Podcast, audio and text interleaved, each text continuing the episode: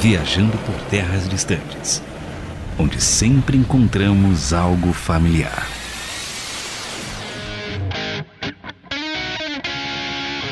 Eu sou André Castilho e não me esqueço da vez em que perdi jogando com as cartas do último campeão mundial e me toquei que era péssimo em Magic.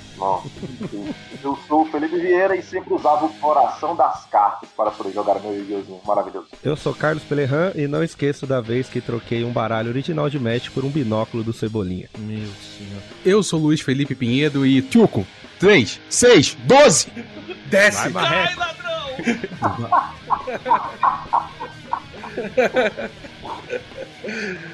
Eu sou o Marcelo Panda e eu não me esqueço do dia que eu quase, quase, quase ganhei, mas não ganhei do campeão do regional. E eu não sabia que ele era o campeão da edição anterior e depois fiquei muito surpreso de ver que ele tinha ganhado aquele campeonato. Foi inesquecível. Muito bom, é a alegria de muitas crianças e adolescentes e terror de muitos pais. Já ouvi de gente que mandou queimar carta.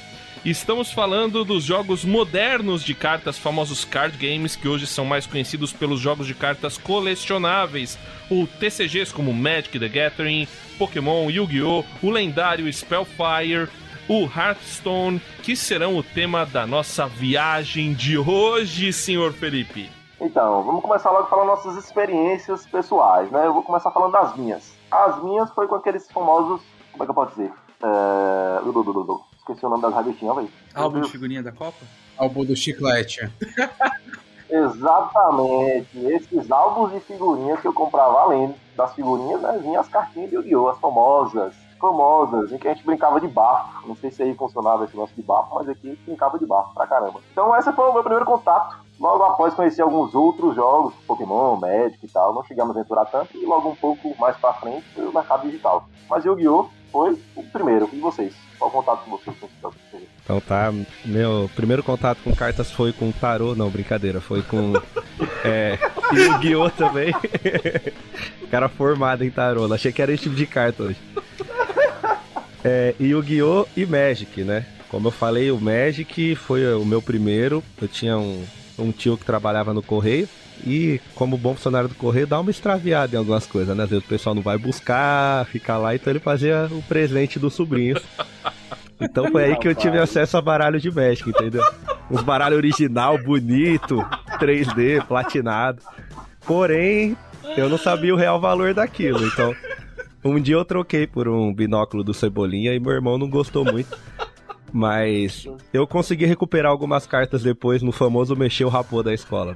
É isso aí. Fechou, Rafu, cara. Esse é outro nome para bafo, hein, cara. Interessante. Cara, interessante. pobre é, é maravilhoso, né, cara? Pobre é Imagina- sensacional. Rafu, cara. Imagina como essas cartas voltaram pra mão do irmão dele depois de mexer o rapô Não, é. no, no, no chão de, de concreto. do- Ia junto com os Tazos do Fandangos, tudo misturado lá depois. Paguei ele meio baralho, duas pilhas Rayovac. e ficou tudo certo. Você, você ainda vai fazer essa troca? Eu topo. Pô, tem umas pilhas aqui, se tiver umas cartas de Magic rara aí, a gente conversa. Não, não uso mais. Recarregável ainda. Eu não uso mais Pense Bem, não preciso mais das pilhas.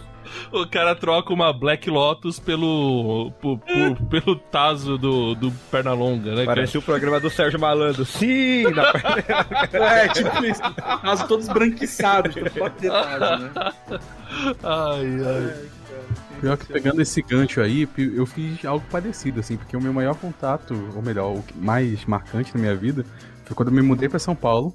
Aí eu vou me entregar aqui. E aí eu comprei umas cartinhas do, do Homem-Aranha, assim. Um, um hortifruti da vida.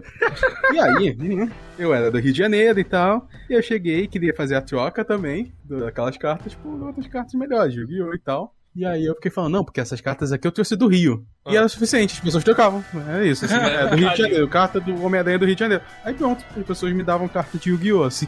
Então o barganha é, eu acho que, fundamental nesse mercado. Mas eu vou dizer a verdade que eu nunca joguei muito. Se eu joguei História típica de carioca que vem pra São Paulo, né, cara? Passa a perna nos Você outros. não pode falar isso, eu posso, calma aí. Vê uma dúzia de banana e três cartas do Homem-Aranha que é complicado. Né? A gente também trocava pro lanche no recreio, trocava. Me dá meia pizza aí que. Saudade Cara, do é trading card game. Tipo, pelo que, que você vai trocar e não tá falando, entendeu? Exatamente. Era o mesmo entendeu? cara que comprava jogo de Playstation no, no camelô, saía com bacia de jogo, é isso aí. Comprava carta no Hortifruti. Não, era 3 por 3 por 10. 10. Pô, que, que carta era essa do, do Homem-Aranha? Tinha TCG Ah, de... é genérica, na verdade. Porque tem um monte dessas, na verdade. Se você for ver, tipo, tem. Antigamente tinha mais, né? Mas sei lá, cartinhas do. Do, sei lá, do desenho da Liga da Justiça. E aí é tipo um, O Homem de um Ferro. negócio imitando o, o Yu-Gi-Oh!, mas é mal zoado, sabe? E aí umas cartas do Homem-Aranha e eu jogava. Os caras vendiam na feirinha de São Gonçalo. É, então, porque eu tentei, eu tentei jogar Yu-Gi-Oh! Não consegui, muito complexo. Ah, porque com tantas estrelas já. Ah, vai se lascar, mano. Não. Ah, vamos lá, tentar Pokémon. Não, porque aí você tem que ter tantos elementos. Não, também não acontece. Magic, Cado, não dava. Mas isso aí Mas de barganha. Ô, desculpa te cortar, mas é que isso aí de barganha tem um amigo meu também que, que é- acho que ele era carioca. Ele tava na minha escola. Ele falou que ia viajar pro Paraguai, algum lugar assim, e que ia trazer um Game Boy. Ah, ih. Aí começou a ganhar dinheiro pela escola. né? Falou que não, que era só dar 10 reais. A taxa do câmbio, fez uma explicação lá, né? Mó ministro da Fazenda. Juntou grana de todo mundo, se mudou e nunca mais apareceu. Nossa! Aí, estelionato já, né? É, ou, ou ele era o Game Boy, né? Ele era o garoto do game. Ele juntou a grana e meteu o pé. O Game Boy era pra ele. Exato, exato. Isso aí foi o, o antecessor do crowdfunding, né? É. Talvez o discurso é que vocês não estavam tendo direito. Ele falou, eu vou comprar um Game Boy. Pra quem? Não, não falou? Falou, É, verdade. É falou. um Game Boy. O pessoal não leu a letra pequena nessa aí, né? Agora nós vamos falar com um pro player aqui. Eita. Entendeu? Que vocês são todos uns herés. O outro acabou de falar que Yu-Gi-Oh! era complexo. Eu quero Não, mas ver... eu vou falar, eu jogo Hearthstone, eu quero deixar isso, porque eu vi que vocês colocaram, eu fiquei na dúvida se Não, jogos é online difícil. podiam ser. E onde eu. Eu acho o Hearthstone mais, mais complicado. É mais complicado? Que o Bom. Tudo é mais complicado que o É Yu-Gi-Oh! mais visual, né? Quando é online é mais visual, você não precisa ficar raciocinando. O jogo faz por você, esse que é o Oh. lance. É o cara que joga xadrez só online. então. Não, xadrez eu ainda jogo. É, não, mas xadrez físico não dá, Covid, né? Bom, tá, tá rolando umas ofensas aqui pro Panda. Panda, vai lá, vai lá, vai lá. Fala pra. Salva, salva o programa aqui, cara. Salva o programa, por favor. De pro player eu tô longe, muito longe. Mas conheço alguns, conheço alguns. Ah, tá. Isso conta. Realmente, tá longe, mas dá pra ver aquele monte de pasta ali com, com card, né, no fundo da tela dele. É, não, eu sou, um, não, eu, não sou é um eu sou um colecionador Ah, tá. é, ávido, eu coleciono. Foi assim, ah, vamos lá. Meu contato com Pokémon TCG é, foi um pouquinho a coisa antes da pandemia. Eu toco numa banda, né? E o guitarrista, ele, inclusive alegórica aí, ó. Quem quiser ir no, no Instagram aí, pode fazer um jabá? Alegórica Muito, Rock. muito boa. Muito boa. Então, aí o, o Bruno, que é o. E aí, Bruno? O Bruno, que é o guitarrista e, e o líder da banda, ele me tava já há meses em 2019 falando, mano, vamos, porque sabe que eu gosto dessas coisas, né? Que eu coleciono coisas, que eu gosto de jogo, gosto de anime. Nunca fui. Eu, eu nunca, eu não era tão próximo de Pokémon assim, mas, né, gosto, sempre gostei. E um dia eu cedi, falei, tá bom, vamos lá. E aí fui no. Em 2020, no comecinho do ano, teve regional aqui em São Paulo, fui lá acompanhar lá no, nesses torneios, normalmente você tem alguns stands pra você conhecer o jogo e tem um negócio lá que eles chamam de First Steps. Que basicamente eles te ensinam a jogar do zero, desde criar um deck, como é que funciona, o que compõe o deck, até você jogar algumas partidinhas lá pra, pra sentir o drama, né? E aí eu fui, fiz esse negócio e me apaixonei, falei, que negócio incrível. E daquele dia em diante, virou um dos meus principais hobbies, assim, uma das coisas que eu mais gosto de fazer. E eu comecei a jogar, peguei pra fazer mais competitivo mesmo, né? E comecei a montar uns decks e tudo mais. Só que aí veio a pandemia, né? Em março. Então, eu peguei o início de uma coleção, de uma expansão que tinha lançado ali no comecinho do ano, e já era. E aí, durante a pandemia, é, a gente jogava mais online, então eu joguei bastante Pokémon TCG online, que é legal porque é de graça e dá pra você fazer tudo sem precisar de grana.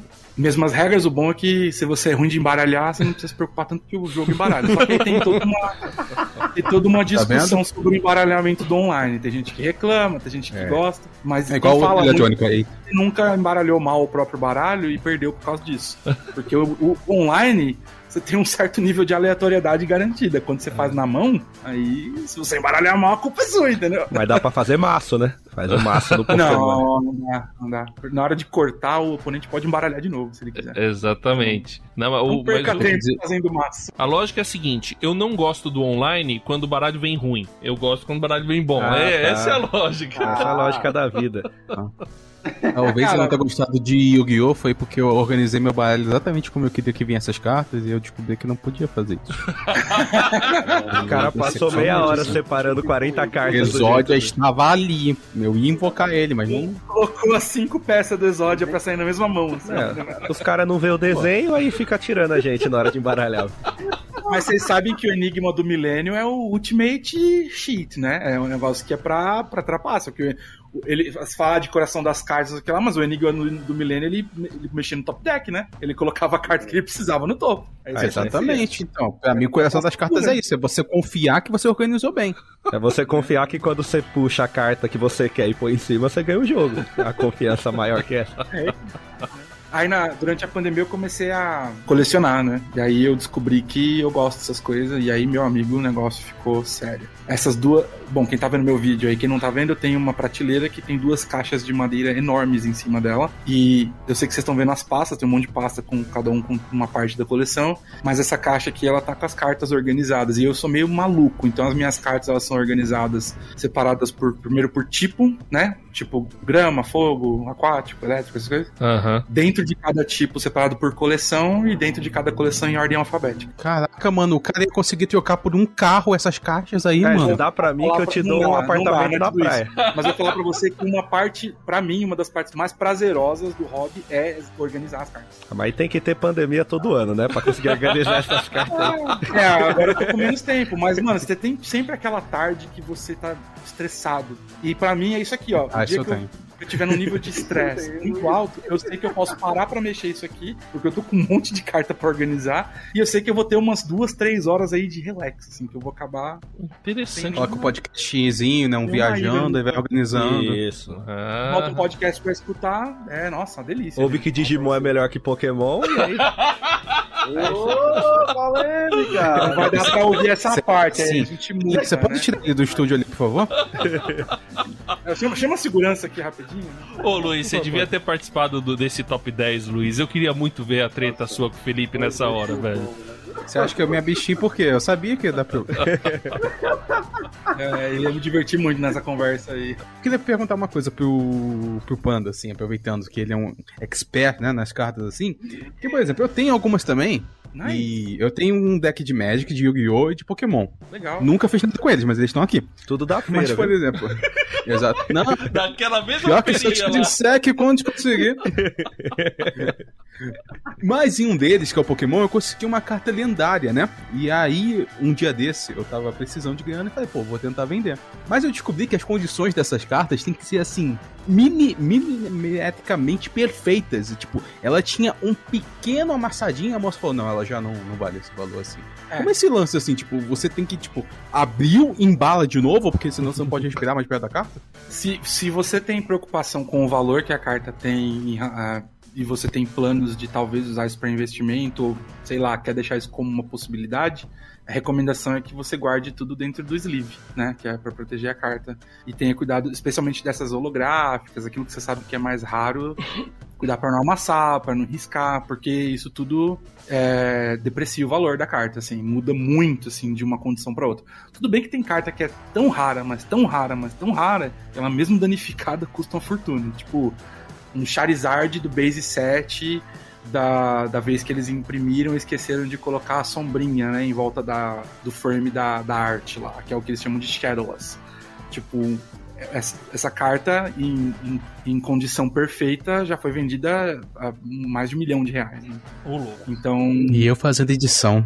Então eu conheço gente que teve cartas desse tipo e, tipo, bateu bafo com elas, estragou tudo. Os caras choram quando pensam.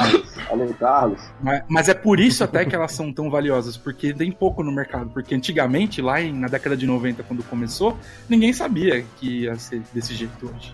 Uhum. E é, né? É, enfim. Mas é, acho que todo card game, e na verdade não só os games, todo o colecionismo relacionado a cartas, que aí você pode falar de cartas de esporte, né? De beisebol, de basquete. Hoje em dia tem, tem, tem carta de tudo, cara. Tem carta de Star Wars, Uhum. tem Tem carta, é, é, por exemplo, tá, eu, eu, gosto de ver essas coisas, né? Então tem muito canal no YouTube que faz unboxing e tem o pessoal que faz pack break, né? Que é você compra da loja e a loja tem um canal onde eles abrem os pacotes de cada um que comprou e aí, tipo, você para pra mandar pra pessoa. Então você já vê na live lá o que, que você tirou. E, e, e, tem carta de esportes hoje que elas são até mais grossinhas, assim, tipo, vem com um pedaço do tecido do uniforme do cara. É, é meio absurdo. Ah, e aí, tiragem, tipo, autógrafo que só existe 100 no mundo. Então, imagina o valor que essas coisas vão ter no futuro, né? Isso é muito comum. E aí, toda vez que você avalia a, o estado de conservação, você tem algumas notinhas que você dá, né? Umas categorizações. Lógico que aqui no Brasil a gente não tem grandes empresas que fazem esse que eles chamam de grading, né? Uhum. Mas nos Estados Unidos você tem empresas muito, muito relevantes no mundo que, por exemplo, a PSA. PSA é uma das mais famosas e é uma galera que faz essas categorizações de tudo. É, eles são conhecidos mais pela, pelos card games, mas faz de tipo história de HQ, né, de quadrinhos, de é, itens colecionáveis, tipo, vamos supor, acho que até Funko dá pra mandar, se você quiser, tipo, você tem um Funko super raro, não sei o que, mas pode mandar, eles fazem o grading, coloca num, numa embalagem específica com a plaquinha lá dizendo qual que é a qualidade das bordas, a centralização, se tem algum esbranquiçamento, a superfície, se tem algum arranhado, se tem algum, eles chamam de foil bleed, né, que é quando sai aquele holográfico, ele sai da, do frame onde ele devia estar, tá. qualquer imperfeiçãozinha ela conta, né, só que a gente está falando de caras que vão olhar praticamente com microscópio para a carta para dizer se ela é perfeita ou não. E quanto mais perto do perfeito, melhor, porque aí você ganha uma nota 10, um negócio desse, sua carta tem. E aí o Charizard que eu comentei, ele é um Beckett Pristine 10, que é um que é o tipo mais perfeito possível e só existe um no mundo. Que hum. inclusive acho que foi o Logan Paul que comprou do tem, um, tem uma comunidade aí Ai, pesada. E aí, nossa, foi acho que ele pagou 500 mil dólares, nossa, assim. Aí entrou até no Guinness de, tipo, deal mais caro. Enfim, teve todo um hype recentemente que saiu até bastante notícia e foi complicado para quem gosta do competitivo porque ficou tudo mais caro para todo mundo. É, porque né? gerou muito hype e aí o pessoal quer scalper, sabe? A turma que compra as coisas para revender uhum. porque é hype. Começaram aí, nossa, deu briga lá nos Estados Unidos nas Targets, nos nas, nas, lojas de departamento, o pessoal até tirou das, das gôndolas o Pokémon, porque o pessoal tava se estapeando né, nos corredores para poder pegar as cartas para comprar, porque tinha gente levando. Tinha, tinha, assim, o pai que ia lá comprar pro filho dele, porque o filho gosta de Pokémon, Sim, essas coisas. Eu pra jogar, o cara que vai compra porque ele quer abrir para poder depois montar, usar alguma coisa para fazer troca, para comprar deck e tal, que é para montar o deck, que é tipo que o, o fã normalmente faz, né? Uhum. O fã normal vai nesse lado. Mas tinha os caras que queriam só comprar um monte para poder flipar depois, né? Vender Sim. por um valor mais premium e ganhar dinheiro. E isso foi bem complicado. Teve um pouco disso acontecendo por aqui também, mas graças a Deus, bem ou mal, a Copag, né, que é quem faz aqui no Brasil, tem, tem conseguido trabalhar um pouco em torno dessas coisas aí, não falta. Lógico, tem uns, umas coleções mais especiais e tal, que às vezes tem umas cartinhas mais raras e tudo, né? A gente sofre um pouquinho mais para conseguir, mas não é um negócio impossível. Tipo, eu não sou rico nem nada e consigo né, as coisas sem ter que ficar pagando mais caro, assim. Tipo, é só correr na hora que lança. É isso aí. Você é o Silvio Santos das cartas, né? Falar cartas que valem mais do que dinheiro. Da eu guerra não. de Pokébola nas lojas, né? Não sobre, não tem nada, assim. Um né? tentando capturar o outro. É, eu tenho umas cartas um pouquinho mais caras, mas nada que chegue nesses é. astronômicos. Nada, nada nem perto de cinco dígitos. Só a Lamborghini ele tem dentro do quarto, mas. É, nada que. Não, não. A carta mais cara que eu tenho não vale nem dois mil reais. Bom, pessoal, eu. Como que eu conhecia agora os card games, né? Eu conheci o Magic é, porque era uma época que eu jogava RPG, eu jogava, gostava de jogos de tabuleiro na minha adolescência, e aí eu conheci o Magic. E se eu não me engano, antes do Magic eu conheci um jogo que surgiu um pouco depois do Magic, chegou a ser lançado no Brasil pela Abril, Abril Jovem naquela época, que ela detinha os direitos do Dungeons and Dragons, que é o primeiro RPG do mundo tal. E aí o, o, o RPG é jogo de interpretação de papéis, para quem nunca ouviu falar, e lançou um card game, um jogo de cartas, da, chamado Spellfire que foi um jogo lançado pela fabricante do Dungeons Dragons, que na época era a TSR. A TSR foi vendida para a Wizards of the Coast, que era a fabricante do Magic. Depois a Wizards foi vendida para Hasbro. E aí eles descontinuaram o Spellfire. Só que o Spellfire voltou recentemente, mas depois a gente pode contar melhor essa história. Um fato que eu conheci, eu, eu lembro de ter conhecido o Spellfire e perto da sequência eu conheci o Magic e eu acho que eu comprei o Magic achando que era um E aí jogo. você abriu? Abri. Aí ele me deu o binóculo e ficou com dois baralhos na casa dele. boa, boa. Eu tinha um binóculo lá jogado, passei pro Carlos, né, fiz uma troca. Não, eu- era muito mais besta pra fazer do que isso daí. E aí o, o, o Magic, eu lembro que eu comprei e eu achava que assim, era um jogo que eu jogava sozinho, entendeu? Eu só tinha aquilo lá. Eu não tinha sacado esse lance de cartas colecionáveis. Jogava paciência com o É Magic. por aí, era mais ou menos isso. Eu não tinha sacado como é que era o Magic. Jogo da memória, pô. É, não, também, também, também, boa. Eu só achava estranho que não tinha muita carta repetida. As cartas repetidas, tipo, era uma floresta. Só ganhava um com o terreno. Não é, é isso, eu achava estranho. Mas, não, é, mas aí eu comecei a entender o jogo, aí comecei a jogar com os meus amigos tal, e começou. Aí foi, e foi bem a época que veio o primeiro hype de Magic no Brasil, que, se eu não me engano, até hoje era tava entre a quinta e a sexta edição do Magic.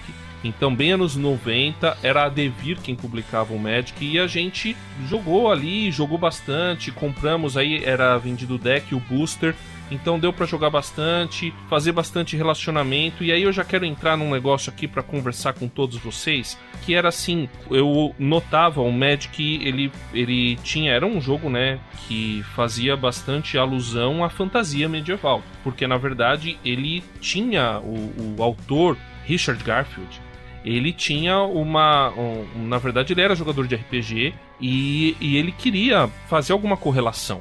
E ele então fez esse jogo baseado na fantasia, na alta fantasia medieval. E, e ali tem muita coisa assim. As cartas de pântano, por exemplo, são cartas muito relacionadas à morte.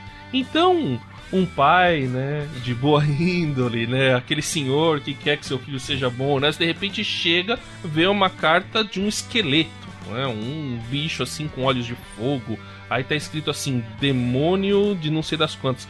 Aí o cara fica assustadíssimo com aquilo. Então, como. a- é, só que esse é um problema que não é só no card game, né? Passa pela literatura, por um monte de coisa. Só que no caso desses jogos de cartas, o pessoal já relaciona com o tarô, né? Com essas coisas esotéricas, né? Místicas tal. Então, minha pergunta pra todos vocês é: como que vocês se relacionam com esses jogos e com aquilo que vocês acreditam, né? Como que a gente consegue fazer essa relação? Como, como que vocês lidam com isso ou lidaram com isso? Já falando sobre mim, eu lidei com isso de certa forma com muita tranquilidade, porque sempre foi lidado de isso na minha casa com muita tranquilidade. Claro, com uma preocupação, vamos vendo isso daqui e tal, mas entendendo que ali era um nível de fantasia, digamos assim, né? Causava um estranhamento algumas coisas, mas você tava ali num nível de fantasia, tal, sempre com alguma explicação, olha, vamos, né, tomando cuidado com isso aqui, com isso aqui, mas poxa, isso aqui é um jogo. Então tem a sua mecânica, tal, só não se deixar influenciar talvez pelo conteúdo, mas a gente tá falando de um jogo aqui, né? E, e houve essa separação bem dessas coisas. E assim, na minha adolescência, eu lidei bem até que o hype passou, né?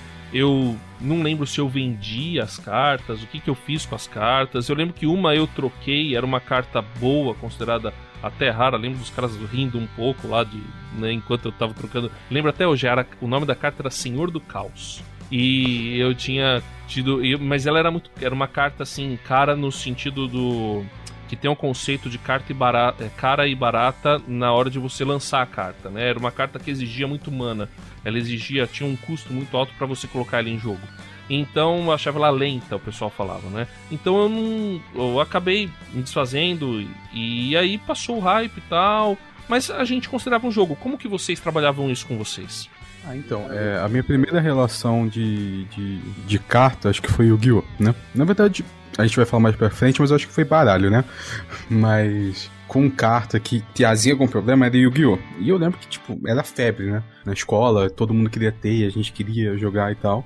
Mas eu lembro que, tipo, quando eu fui na casa de uma tia que era da igreja, assim, e que ela falou: Não, eu não comprei carta de Yu-Gi-Oh! pro meu, pro meu neto porque não, acho que ele, eu tinha copiado o kart Yu-Gi-Oh! pro meu neto, mas aí ele sonhou no dia, no dia seguinte que tinha um demônio. Aí no dia seguinte a gente queimou as cartas. Aleluia. Aí eu já com medo falei, não, não, então não vamos comprar não, mas não precisa. Mas na escola eu fiquei doido pra usar porque tava todo mundo jogando, né?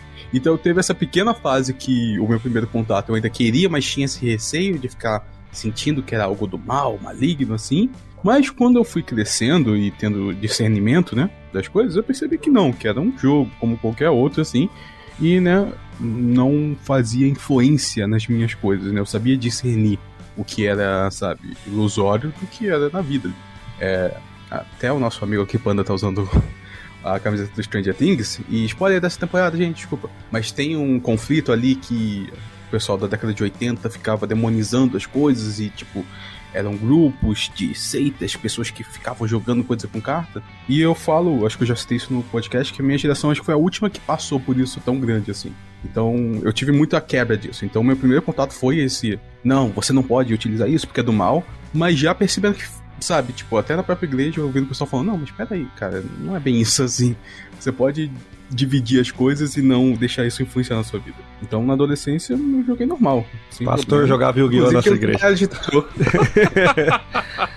é, quando eu era mais novo, né, na minha adolescência eu tive contato com Magic, eu até comecei a aprender. Um amigo me emprestou até um deck pra eu, pra eu ir aprendendo, né? E foi até legal porque era tudo em inglês, então me ajudava também a aprender um pouco de inglês, né? Isso foi bem interessante.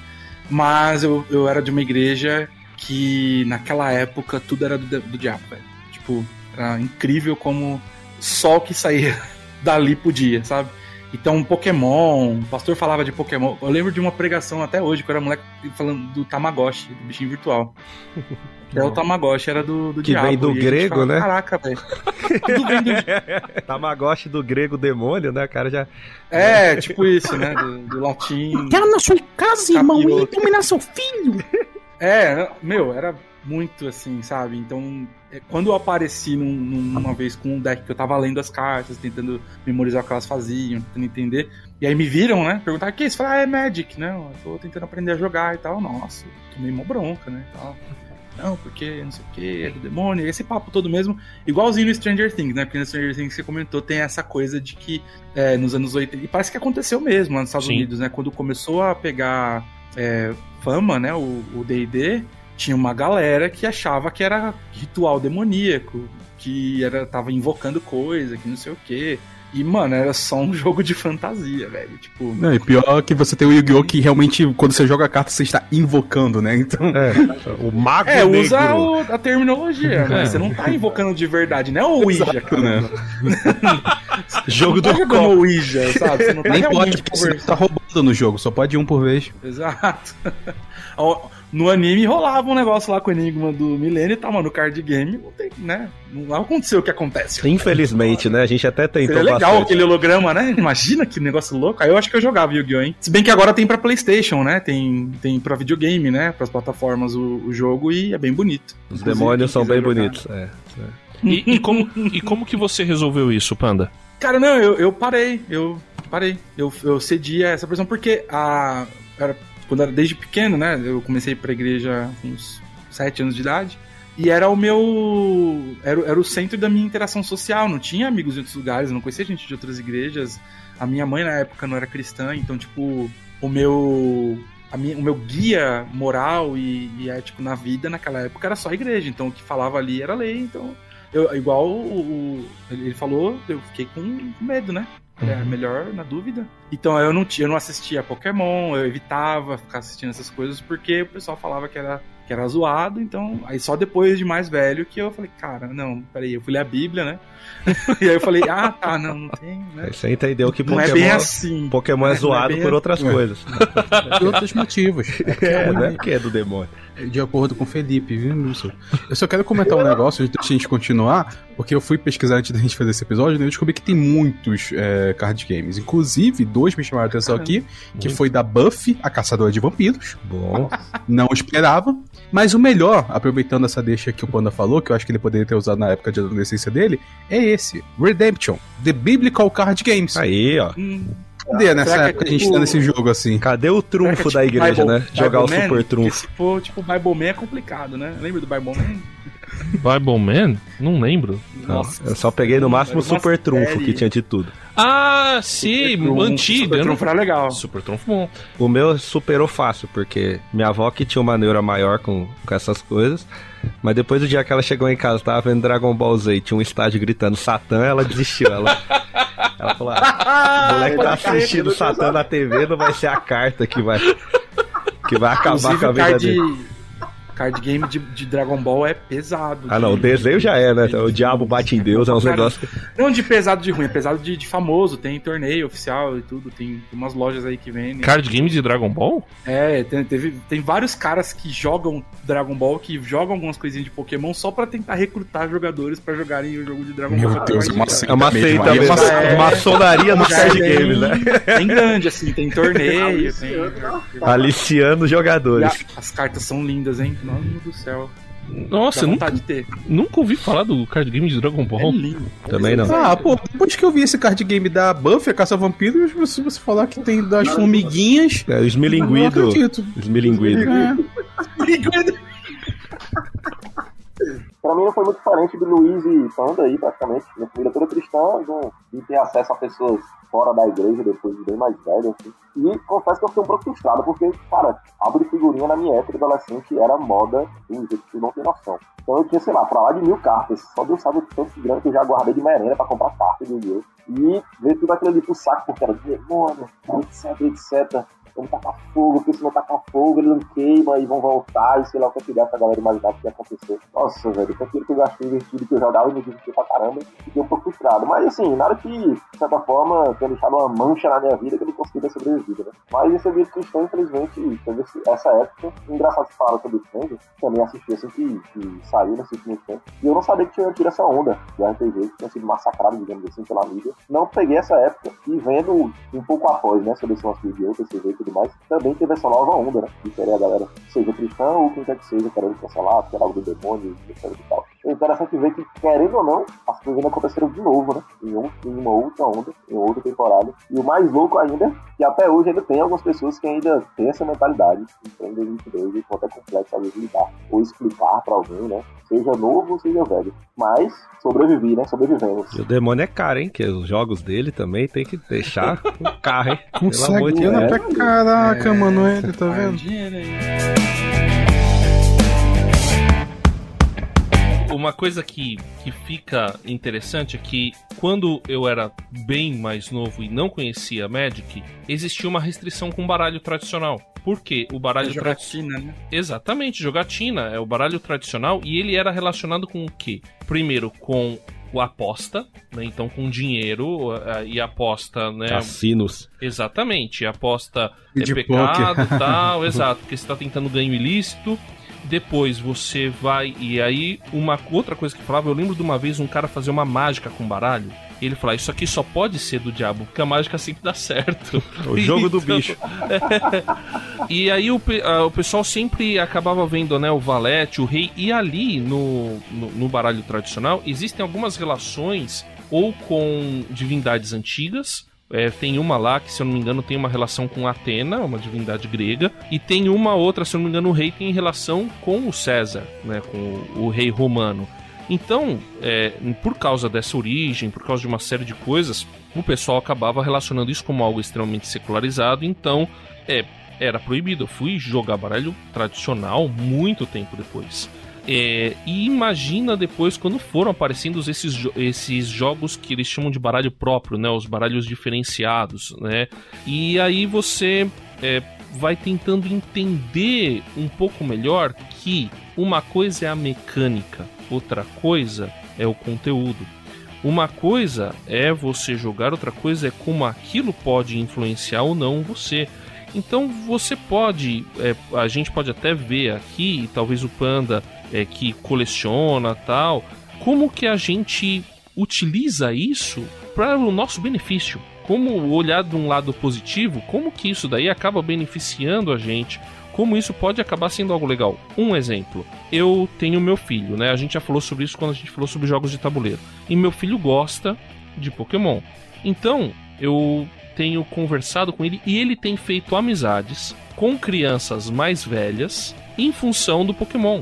e ele tem tido pontes de contato com crianças mais velhas em função de Pokémon. Então tem, isso tem ajudado no relacionamento dele.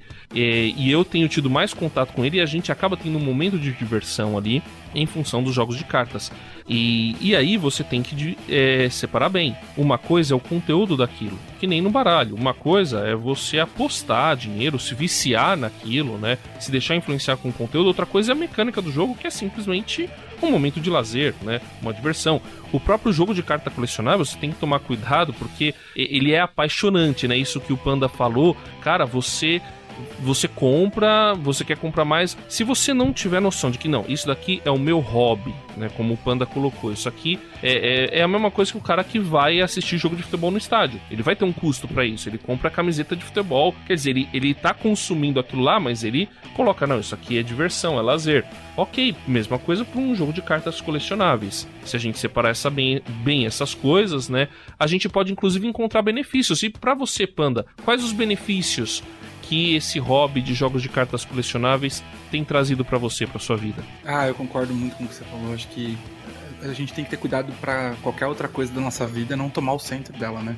E eu acho que isso vale para outros card games, o que eu vou falar agora, e, mas é que eu tenho mais contato com Pokémon, e, então uma das coisas é a arte, porque o, o, uma, um das, uma das principais questões em relação às cartas, e por isso rodar tanto e sempre ter lançamentos novos e tudo, é questão das ilustrações. Você conhece novos tipos de arte, você vê artes de diferentes ilustradores, né? Não é um negócio digital e igual e só muda o texto ou só muda a versão e tal. Quando você pega card games como o próprio Magic, né, que é o mais famoso de todos, você tem artes de, maravilhosas, assim, e, e, muito lindas, e eu acho que isso é um, é um aspecto muito legal, né, de você consumir, incentivar produção artística e também, né, ter arte, possuir coisas que são relacionadas à arte. E eu acho que, apesar de fazer parte da cultura pop, é, essas coisas elas são arte também, né? Uma action figure, um, uma carta colecionável, né? Um, uma história em quadrinhos. Tem uma pequena história em é, coleçãozinha de quadrinhos aqui também. É, bem humilde, mas tem. Então, assim, é, eu acho que isso é uma questão muito importante. Eu acho que isso tem tudo a ver com. É, fala muito sobre a, a nossa capacidade criativa que Deus colocou dentro da gente, né? E, e admirar isso eu acho muito legal, assim, muito importante.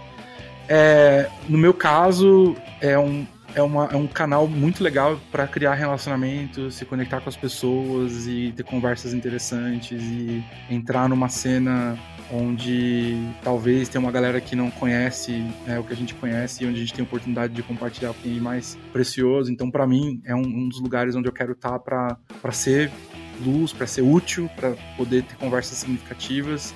Porque para mim é um hobby, mas para muita gente às vezes é a única coisa boa que tá rolando na vida da pessoa. E em torneios, em rolê de troca, essas coisas, eu já tive conversas assim muito muito profundas, né? Então, o que o seu filho tá vivendo de conhecer gente, de desenvolver habilidades sociais e tudo, é, acontece quando a gente é adulto e tá nessa cena num outro nível, né? porque você conhece outras pessoas que têm outras histórias e acaba se conectando com elas através do hobby. Eu acho que todo todo jogo, toda atividade de lazer, é, ela deve ter como objetivo a gente se conectar com as pessoas, a gente ter tempo de, de, de, criar laços com as pessoas. Eu acho que não é um fim em si, nunca deve ser, né? Especialmente quando a gente está falando de um esporte que a gente faz por lazer, ou algum, algum jogo, alguma coisa assim. A gente não faz só para fazer aquilo, especialmente esses jogos e essas coisas que você precisa ter outra pessoa, né? É diferente se você vai jogar um negócio no videogame lá que é arcade e você joga sozinho. Mas um card game, um, um xadrez, um dominó, são, são, são hobbies sociais, né? Então o propósito não é só ir lá jogar, ganhar e perder, ganhar ou perder, trocar um negócio, não. O propósito é, é se conectar com as pessoas, é fazer algo que vai te conectar. E eu acho que isso para mim é um aspecto mais importante de, desses card games, porque é inevitável você conhecer a galera e trocar uma ideia, você fica lá 50 minutos sentado na frente da pessoa jogando contra ela. É lógico, né? Que às vezes você senta na frente de uma pessoa que não tá muito afim de papo e tal, e segue a vida normal. Mas ainda assim, é, dá para entregar uma experiência para aquela pessoa que você está conversando. E até na minha carreira, nas outras coisas que eu faço, isso para mim é um, é um ponto muito importante, né? Especialmente a gente que é, que é cristão, a gente tem que se preocupar com que experiência que as pessoas estão tendo com a gente quando elas passam por nós, assim, sabe? Quanto, quanto tempo eu vou ter de interação com essa pessoa? Vai ser um minuto? Vai ser o, o balcão da padaria? Ou eu vou ficar sentado aqui 50 minutos jogando três rounds? Pô, isso é muito tempo, né? O que, que vai, que, que, que essa pessoa que tá do outro lado da mesa vai carregar dessa interação que ela teve comigo? É, lógico que isso transcende qualquer qualquer questão religiosa ou outra coisa, mas eu também entendo que eu acho que é isso que, que Jesus esperava da gente, ou espera de nós, quando ele fez tudo que ele fez, né? Sentar para contar a história e tal. Espera que a gente faça isso em tudo que a gente fizer, que a gente cause um impacto na vida das pessoas, independente de qual seja a atividade. Então, para mim, é, não é uma questão de instrumentalizar o, o hobby, porque eu realmente gosto. Eu se fosse para instrumentalizar, eu provavelmente escolheria alguma coisa mais barata. né? é, tipo dominó, sei lá, né? Depende dominó com as pedronas de marfim também. Mas se você compra um, ele serve para sempre, né? Não rotaciona cada ano. Né? Que, é, Mas quando você gosta. Assim, sim. Não é tão caro quando você tá fazendo uma coisa que você curte. E para mim é isso, cara. Hobby é. É, é, é para gastar dinheiro, não é para ganhar. Se você tá se sustentando com um negócio que era para você estar tá se divertindo, é possível que vai perder a graça em algum ponto, né? Então, eu tenho esse cuidado hoje na minha vida de não, não misturar. Não, não, porque, enfim, apesar de eu fazer lives e tudo, ainda não tem essa. Nunca, nunca teve e provavelmente não vai ter esse propósito de tipo, ah, virar streamer famoso, viver disso. Muito pelo contrário. Enquanto, na hora que começar a viver disso, aí eu vou ficar preocupado sobre isso. E aí perde a graça. Mas é, acho que para mim o impacto principal é esse, assim, é, é, essa conexão com as pessoas, é poder conhecer gente nova o tempo todo e estar tá em lugares diferentes, enfim. E o mundo dos games, de um modo geral, tem uma tendência estranha a ser meio tóxico às vezes, sabe? E eu tenho notado isso em algumas comunidades, assim, de, de que é uma turma. Você vira e mexe tromba com alguém que que tá deprimido, tá com pensamento zoado. Às vezes você vai, tá jogando com a pessoa, estende o braço, aí você vê um monte de marca de corte no braço da pessoa. Tá? Então, aconteceu mais do que uma vez. Às vezes, do nada a pessoa solta uma frase, alguma coisa assim. Tipo, uma vez eu tava jogando com, com um menino, é, um rapaz, mais novo que eu um pouco, mas ele tipo, falou um negócio que tava acontecendo na casa dele, lá da família dele, e que foi super profundo, assim, sabe? Super inesperado e, obviamente, não relacionado com o que tava acontecendo ali. Tipo, eu falei, caraca, por que que, né, por que que isso tá acontecendo? Por que, que essa pessoa comentou um negócio desse? E eu entendi que era uma abertura ali, né? Não vou nem entrar em detalhes, porque, né, porque às vezes a gente não sabe onde vai chegar, mas às vezes as pessoas falam algumas coisas, às vezes a pessoa só tem aquele lugar para conversar com alguém, às vezes em casa não tem com quem conversar, às vezes em casa a pessoa não se sente é, bem-vinda ou amada o suficiente para ser escutada, a gente não sabe o que está acontecendo na vida das pessoas. E, e aí acho que é a importância da gente ir com, com a mente aberta, com o coração aberto para esses rolês, porque, como eu falei, transcende o, o jogo, o esporte ou a coisa em si, é sobre caminhar com as pessoas, sobre conversar e se conectar com as pessoas e compartilhar algo, escutar, né? E a gente não sabe o impacto que isso vai ter. Eu sempre falo isso, é um clichê meu, assim, você nunca vai saber o tamanho do impacto que a sua interação com alguém vai ter. Seja ela curta ou, ou longa, você nunca vai saber. Porque pode ser um negócio que mude alguma coisa, que afete alguma coisa a curto prazo, e pode ser um negócio que vai, vai ser relevante para a vida daquela pessoa para sempre, dependendo do que aconteceu. E não, não é sobre o que você fez, é sobre o que aquela pessoa estava precisando e foi entregue ali. E não é, não é porque você é bom naquilo ou porque você falou algo extraordinário. É porque você estava no lugar onde você tinha que estar tá, e falou aquilo que você tinha que falar e fez aquilo que você tinha que fazer. E aí Deus usou aquilo para abençoar alguém. Então é uma questão da gente onde tiver, ser intencional em servir, né? Ser intencional em amar. Em afetar, em, em impactar, amar. em amar, exatamente. Em amar. Bom, e depois de tudo isso, se você não acha que card game é do bem, eu acho que não é. você é um herege, né? Pô, né? Eu tô me emocionando já aqui. Cara, o, pensa no, em Jesus, mano, quando ele andou pelo mundo os caras achavam que ele tinha pacto com o diabo. e, Por causa das coisas que ele fazia. Sempre vai ser assim. Sério, isso. É. E é verdade, né? Quer dizer, ele expulsa demônios pelo espírito do demônio. Isso tá na Bíblia, né? Acharam isso. Faz sentido? Não, mas os caras acreditaram. Imagina se, tivesse, se, tivesse... se, se Jesus usasse médico pra trocar com a galera. Baralho, mas olha para isso friamente. Jesus ele usava as coisas da cena, ele usava é, questões relevantes pro lugar onde ele estava Quando ele ia falar com o pastor de ovelha, ele contava histórias sobre o pastor de ovelha. Quando ele ia falar com o pescador, ele falava de coisas da vida do pescador. Ele usava as coisas da cena onde ele estava inserido para poder se comunicar bem com as pessoas. Então, quando você chega num lugar e você tá jogando o mesmo jogo que aquelas pessoas estão conversando e você se, se insere ali, você tá lá junto, é, é, aquela pessoa vai parar para te ouvir, porque senão é um estranho. Os caras, os pescadores ouviam Jesus porque ele tava falando do que tinha a ver com a vida deles, era relevante. Então a gente não chega para falar de Jesus nos lugares é, é, antagonizando aquilo que as pessoas estão fazendo. O que, que, que, você acha que vai funcionar melhor para um cara que joga um card game ou joga um D&D ou alguma coisa assim? Uma pessoa chegar e falar assim, isso é do demônio, se converte e aceita Jesus e larga essas coisas todas, ou alguém que chega, joga um negócio com você e troca ideia francamente, te escuta e se conecta. Porque não é sobre você chegar, entregar uma mensagem, virar as costas e ir embora. A verdadeira missão é a gente se conectar com as pessoas, é discipulado, não é não existe isso, cara. Esse negócio é da, da, da, década passada, de você chegar e entregar um panfleto, falar, Jesus te ama, se aceita Jesus, você não vai pro inferno. E ir embora. Isso não, não, funciona mais, cara. Especialmente no Brasil, que a gente tá hoje. Mas até acho que se a gente for mais abrangente e nem pegar só religião, mas, cara, o quanto é desperdiçado em escola, sabe? Eu jogava truco na escola, assim. Nunca houve uma aula de matemática para falar de estatística, mostrando que no baralho, quanto eu, a probabilidade de você pegar uma carta, tendo já saído outras, é, é um tanto assim, sabe? Isso é estatística, não tem. Ou é, na, em história, mostrar, como o próprio André falou ali, a origem do baralho. Eu também sabia bem pouco por cima, sabe? Então falta do. Hoje em dia já evoluiu bastante isso, né? Mas falta isso, acho que no contexto geral, das pessoas entenderem o interesse que tá ali. E eu critico bastante a escola nesse sentido, porque é tudo muito padronizado. Mas aí você entender o interesse do público e é, utilizar a ferramenta que vai fazer você se comunicar melhor com ele. Porque as grandes empresas fazem isso o tempo todo, sabe? As redes sociais fazem isso o tempo todo. Se a gente não fizer isso com as nossas relações, a gente vai estar muito trás. Imagina quanto mais de história, ciência, geografia. Eu, eu aprendi muito de muita coisa com videogame, com jogos. Cara, o War, aula de geografia, cara. Geopolítica. War, geopolítica, cara. Quer dizer, Absurdo, cara. eu, eu, eu sei de Donetsk por causa do War, entendeu? Bosnia então, e Herzegovina, né? É, exatamente. É o Digiboot. Quem é que ia saber que existe o Digiboot? E você decora o nome. Cara, isso é super relevante, super útil. Exato. Sabe? Uma criança é muito melhor na matéria na escola se ela tivesse esse tipo de, de acesso. E o maior né? marqueteiro estudou comigo, reunindo 10 reais de todo mundo para comprar um Game Boy. É. Hoje, né? Tá aí com a Apple.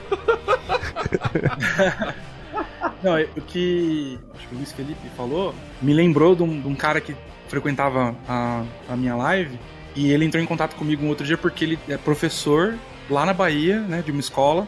E ele usa Pokémon para ensinar matemática, ensinar um monte de coisa que a criançada. E, e acabou que a criançada pegou muito gosto e ele queria presentear tal. Então ele veio conversar comigo pra, pra gente, sei lá, desenrolar umas doações. E eu tinha muito muito, muita carta que tipo, repetida, sabe? Porque eu fazia muito unboxing, faço live, né? E a, uma das atividades principais da minha live é, é, abrir as coisas e eu abro também por causa da minha coleção. Agora eu diminui um pouco porque ficou mais caro, diminui muito, assim, o volume de coisas que eu compro, mas naquela época eu tava com coisas de muitos meses acumulado. E aí a gente, eu mandei, uns 20 quilos de carta pra ele lá.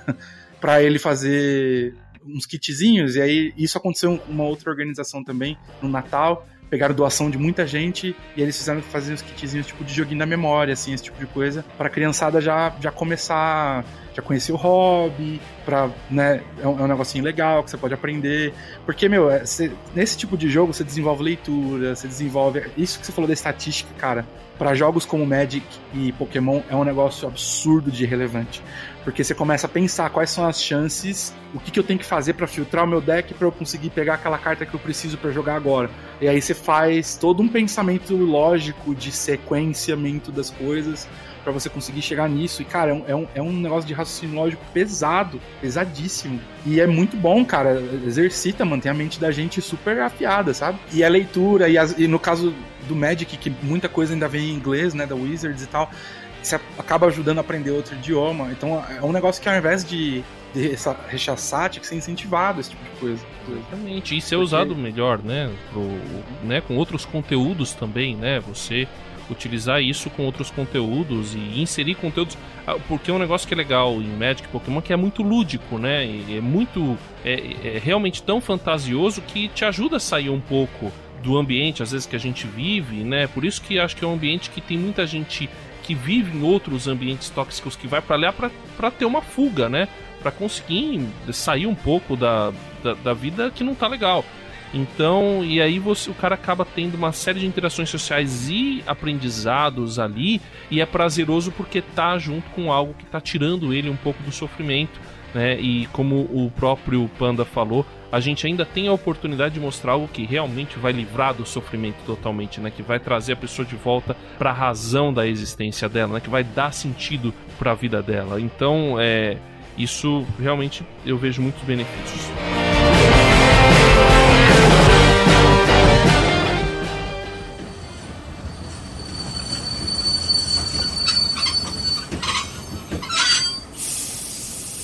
E eu coloco minha voz em modo de ataque para ativar o modo Estação Central. André Castilho, faça sua jogada. Atenção para Instagram, o arroba Viajando por Terras Distantes, no Twitter, arroba Viajando TD, e agora eu passo a vez para o Carlos Pellerran falar o e-mail. Eu não lembro de cor o e-mail.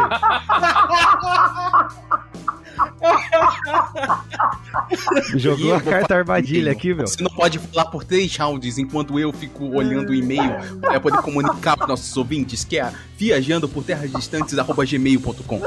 Sensacional. Eu só quero dizer que eu recebi aqui uma mensagem do meu querido Rafael Gubolin, que é ouvinte assíduo, um grande abraço para ele, e vai participar de um episódio sobre a história dos animes, né? E já vi que o Panda manja Panda participa com a gente também, se, se der. Porque, Bora. cara, ele, ele mandou, mas, mas ele falou assim. É, muita coisa. Eu tinha, vi, tinha um monte de mensagem aqui, mas foi muito legal. Ele, ele me elogiou, porque só eu citei animes dos anos 80, entendeu? Se vocês são tudo noob. É, é verdade, né? Comparando com o Digimon, o cara elogia mesmo, é só fácil. Entregou a idade, né? A gente é. percebe aí que entregou, né? O amigo deu o mestre ancião dos animes. Agora que eu tô percebendo, eu, eu paro de participar de alguns episódios daqui Vida sobre Otaku. Caraca, já Quinto episódio de anime? Que isso? Só pra dizer que o, na lista dele, que ele me mandou, tem. A maioria Devil... é meu, tá? Só pra dizer que na lista dele a maioria é parecido com a minha. Ah, um, vamos lá. Code Gas, Death Note. Não, não, tem na minha. É 10 pro primeiro, né? Não, Death Note. é um otaku cult. Não, Death Note, não, não. Death Note tinha que estar é, no mínimo top 5, mas tudo bem. ReZero, Mob minha. Psycho. É. É, Full Metal Alchemist, Steins Gate. Melhor, top 5. Devil, Devilman Crybaby, Perfect Blue, Hunter vs Hunter só, né? e atenção, atenção, né, um Gênesis Evangelho. Ah, também é outro ah. cara que tem que procurar um psicólogo. E, e, esse, é um, esse é um otaku cult, é um otaku emo, né? Do, meu irmão, você sabe, qual, você sabe qual foi o meu número 1, um, querido? Meu número 1 um foi Cowboy Bebop. Então aqui, aqui é... Ah, mas. É, a gente tá falando de trilha sonora, o meu número zero é Cowboy Bebop. É, é mas bom, assim como anime, você joga lá pra trás, entendo. não, não, não, como anime não tá no top 3. Impressionante. A gente tá falando de ajudar como card game e vem o otaku e fica brigando. É. Vamos lá. Estação Central virou a Sé, né? Virou é. uma burruca aqui. Eu só não, virou a liberdade, na verdade.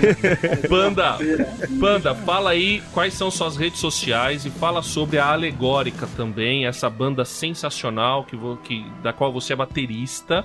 E aí, ouvindo, eu percebo que você toca muito bateria. Então, por favor, Jesus. Lilian aprovou. Lilian é baterista também, nossa técnica aqui. Eita, né? Deus. Lilian gravando, fazendo a edição também. Fala pra gente como é que o pessoal te encontra lá no Instagram. Bom, no Instagram, Twitter, é, a maioria das, das redes aí que, que, a turma tem é arroba pandadesidério.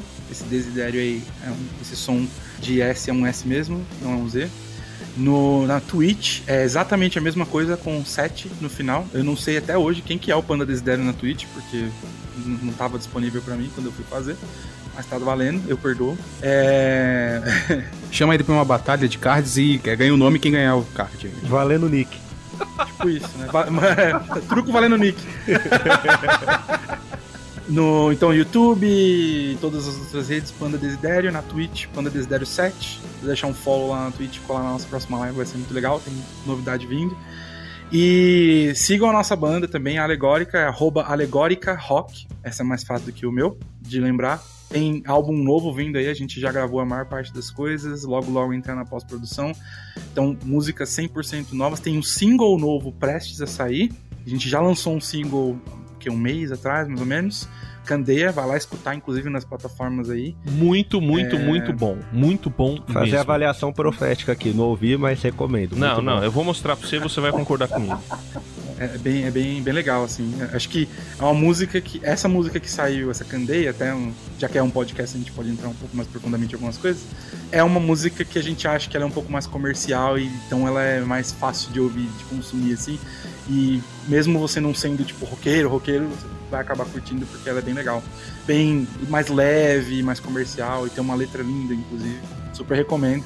Letra da Grace, inclusive, que é a nossa vocalista. É, ouçam lá, conheçam a gente, segue e fica ligado, porque tem muita coisa pra acontecer nos próximos meses aí e vai ser incrível. Obrigado, viu, gente, pelo espaço. Tamo junto. E com o meu ataque final pra acabar a estação central, Exódia! Obliterar!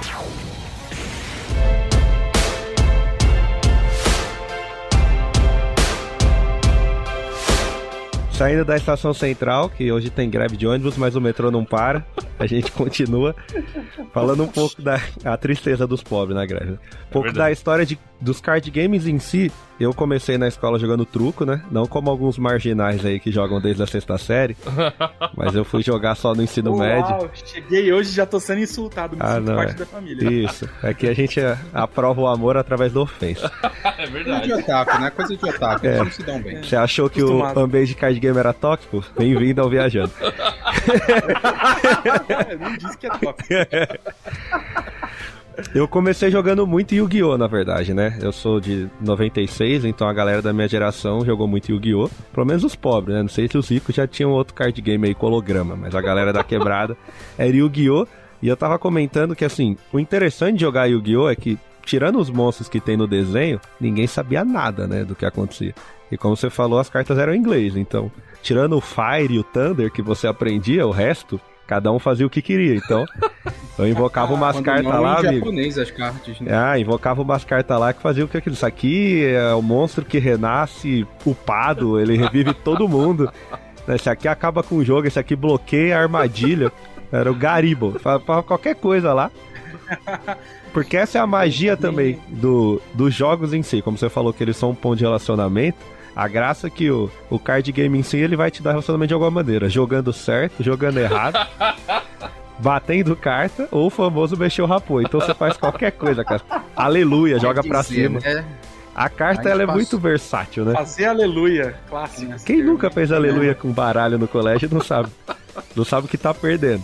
A gente passou o episódio inteiro mostrando que Cards era bom pro Carlos no final acabar com tudo, assim. mostrando. Não, não, tô falando Mas ô, eu, eu boas. admiro muito, achei incrível esse jeito de jogar card game com regra de bolinha de gude. Isso é. Ah, não, Eu muito banquei. bom, cara. Regras de bolinha de gude, a regra é da rua, entendeu? É, Você chegou a lá, regra é o que eu falar.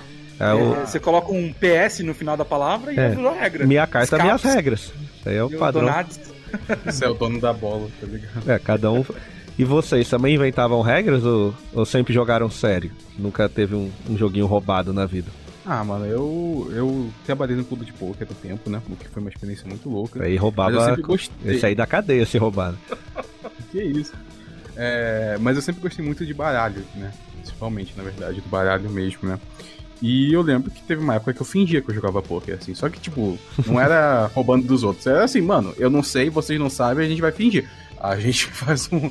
Ó, combina aqui e vai dar certo. E no final das contas, quando você vai ver o poker, ele não é tão complicado assim. Porque a gente vai fingir, ah, quem tem as cartas com todos os naipes ganha. Quem tem as cartas com é, mais é, imagens de va valete, rei e rainha é mais forte do que esse. E no final das contas, o poker é meio que isso, assim. É bem simples também, né? Então eu inventava, mas no final das contas deu certo. Agora, o que eu tinha dificuldade e que passavam a perna em mim, que não inventavam, né? Era no truco. Porque eu sempre me confundia. Porque o truco, em teoria, é básico, né? Mas aí depois, quando você vai jogando, você descobre que tem umas coisas assim. Que você não sabia, que eram de umas regras im- implícitas que não estavam ali. E depois você descobre que tem versões do truco também. Ah, que tem o claro. truco mineiro, o truco de São Paulo, o truco carioca. Truco espanhol. Não, quem espanhol nunca usou aquela? Qual que é o nome do jogo? Então, né? Pelo amor. Nunca levei E aí? tapa. Seis, A né? afirmação follow-up é 6. Seis. Qual é o nome do jogo? Seis. O cara o quê? Por que seis, nove? Aí vai embora, já dá uma zapada na testa. Truco também é um jogo que equilibra, né? Não tem, não tem grego, judeu, não tem gentil, não tem Ah, pai, não tem mãe. É todo mundo igual. Eu já joguei. Ah, é já jogou coisa. com o seu avô, cara, com, com, com, com um idoso assim?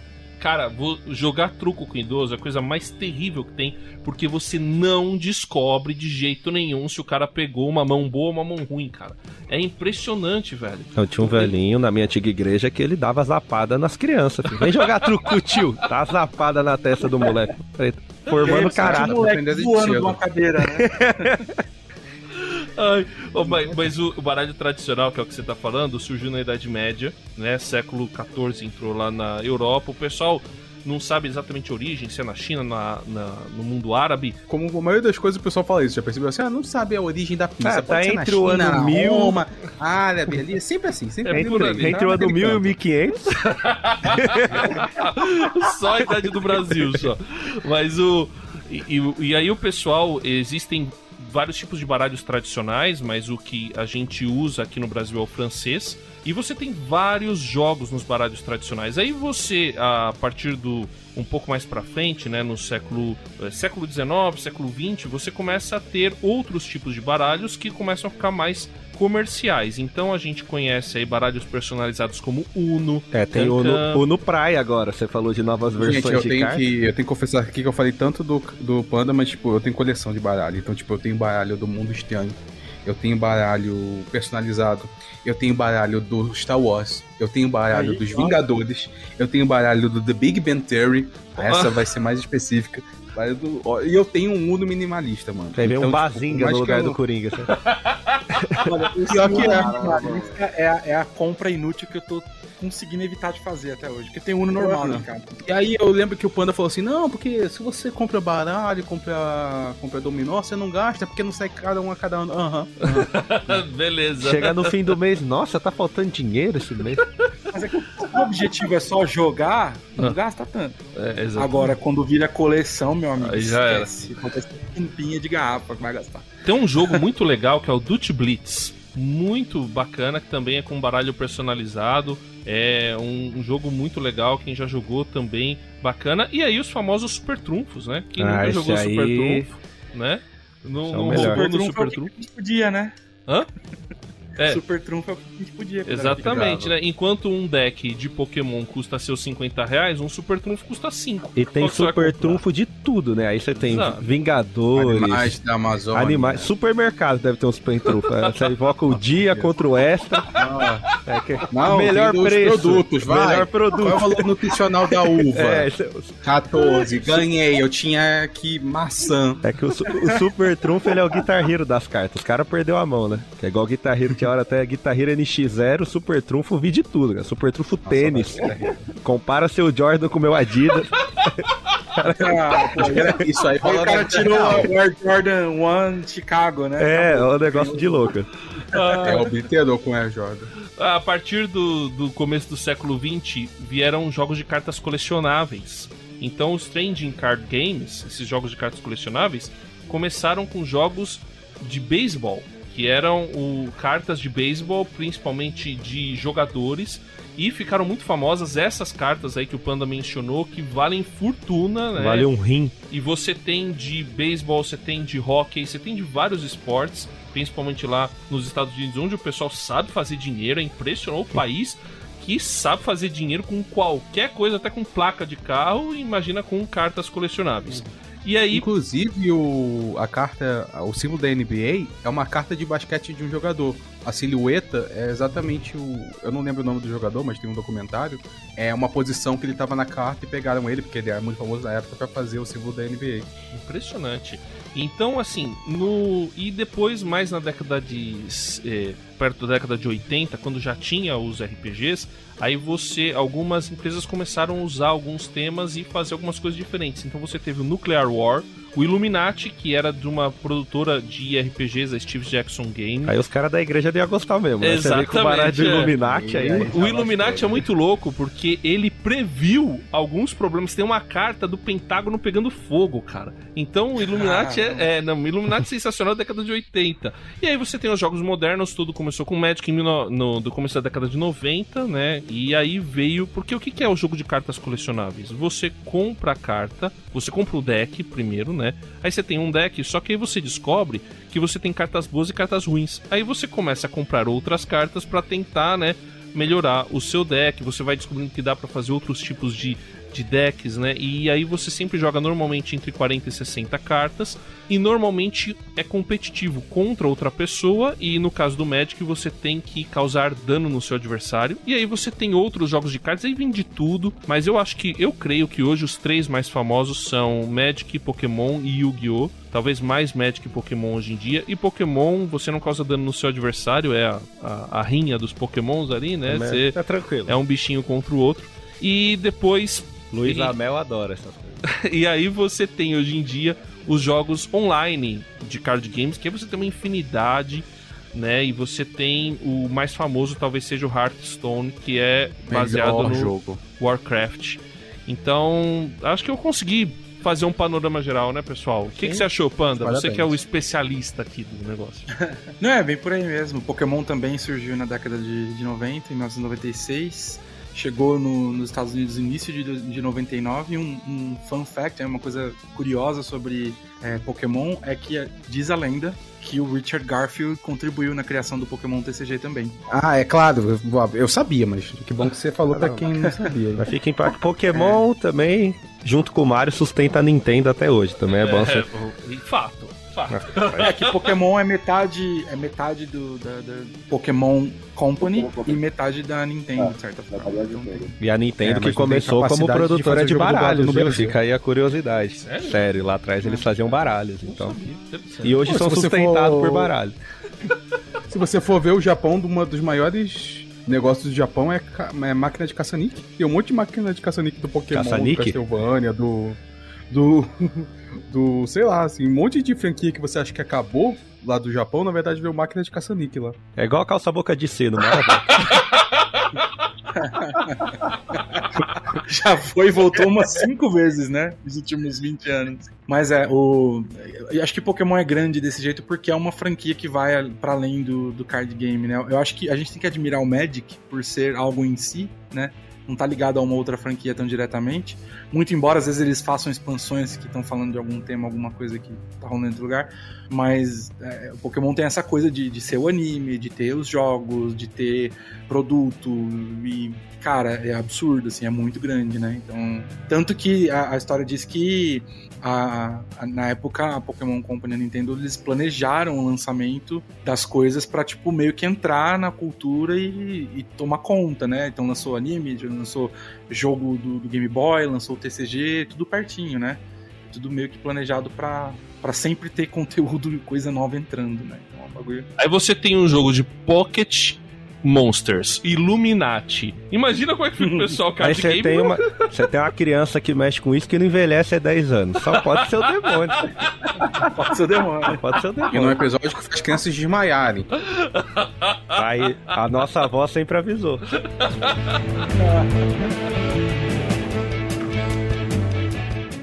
Viajando por terras distantes. É uma produção transmundial.